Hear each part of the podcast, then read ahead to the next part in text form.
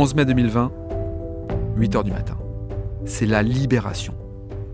Un sentiment partagé entre l'envie d'y aller et le confort de cette période qui se termine. Mon activité de conseil auprès des entreprises reprend. Je retourne à la rencontre de mes clients que je n'ai pas vus depuis 45 jours. En vrai, je suis super content de les retrouver. Et puis j'ai l'impression qu'une forme de rentrée des classes prend forme. Mais. Mais l'épanouissement de cette période, la petite musique douce, l'empreinte sonore, les voix dans le micro m'ont procuré quelque chose de tellement puissant. Autour de moi, il y a plein d'interrogations. Pourquoi tu continues maintenant que tu as repris le cours de ta vie? Je leur réponds. T'inquiète, je sens le truc. J'ai envie de continuer sur cette voie et de retrouver les sentiments ressentis pendant un mois et demi. Alors c'est parti.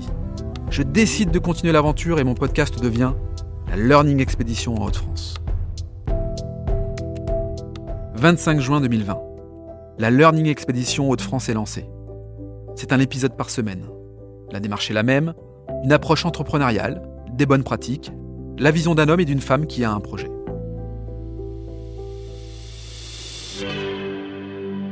Le podcast me titille plus que jamais.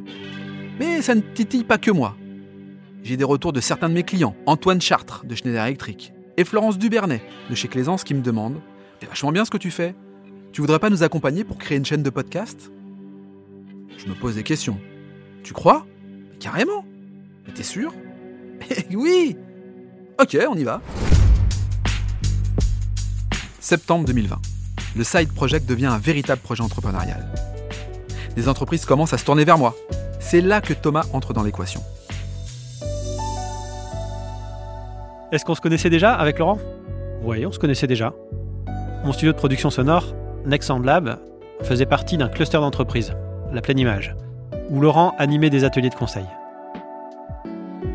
Pour ma part, j'avais travaillé sur le son de films qui sont passés au Festival de Cannes, Venise, Berlin ou New York. Il m'avait donc identifié comme un expert de l'audio. Finalement, je dirais que notre véritable rencontre est venue d'un coup de fil, un mardi après-midi, alors que j'étais confiné. Je reçois un appel de Laurent. Thomas, c'est Laurent. Je crois que j'ai un petit souci technique. Tu peux m'aider? Oui, bien sûr, Laurent. Écoute, quand j'enregistre avec mon ordi, le son est tout pourri. On a l'impression que je fais des podcasts dans ma salle de bain. Toi, Thomas, qui sais faire des merveilles avec tes oreilles, tu penses que tu peux faire quelque chose? Je vais voir ce que je peux faire. Et puis, avec Next Sound Lab, je voyais bien que le sujet du podcast prenait de plus en plus de place. Je voyais ce média se structurer, se professionnaliser, notamment avec le marché américain.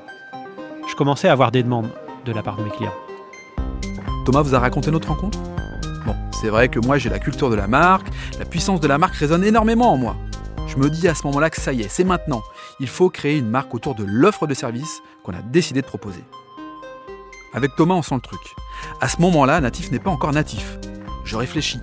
Podcast Power, podcast ceci, podcast cela. Enfin, je passe par des noms trop faciles, trop débiles, qui ne résonnent véritablement pas comme je voudrais. Jusqu'à un samedi, 9h du matin. Je suis dans mon lit et me vient à l'esprit les podcasts natifs. Il faut savoir qu'un podcast natif, en opposition avec un podcast replay, est un podcast destiné uniquement au format digital. Natif Podcast, je trouve ça assez pertinent pour une entreprise. Je saute de mon lit, je me jette sur l'ordi, je vérifie si le nom de domaine est disponible. Bingo Sans attendre, sors ma carte, j'achète les noms de domaine, natifpodcast.fr, .com, Natifio et même Natifpower, on ne sait jamais, même si c'est pourri, sur un malentendu, ça peut marcher. En vrai, je ressens une forme de fierté à ce moment-là, comme si les planètes s'étaient alignées pour me pousser à aller plus loin.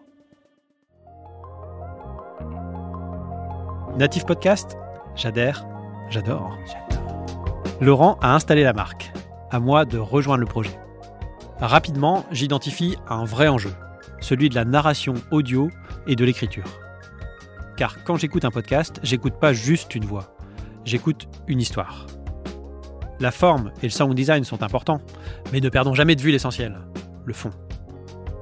Une fois qu'on a dit ça, euh, réaliser son propre podcast ou faire celui de quelqu'un d'autre, c'est vraiment pas la même histoire. On s'est rendu compte qu'on voulait aller plus loin ensemble. Alors on prospecte, on crée une liste de clients, un site internet, on observe et on teste le marché. On sent la dynamique de l'audio. Notre intuition nous pousse à y aller, et à y aller à fond. La communication entre nous est agile et fluide dès le départ. Les rôles sont bien répartis, pas de garde d'ego, tout se fait naturellement et c'est simple à mettre en œuvre. On trouve un équilibre. 19 février 2021, Natif est né. C'est le début de la grande aventure. Tendez les oreilles, on arrive.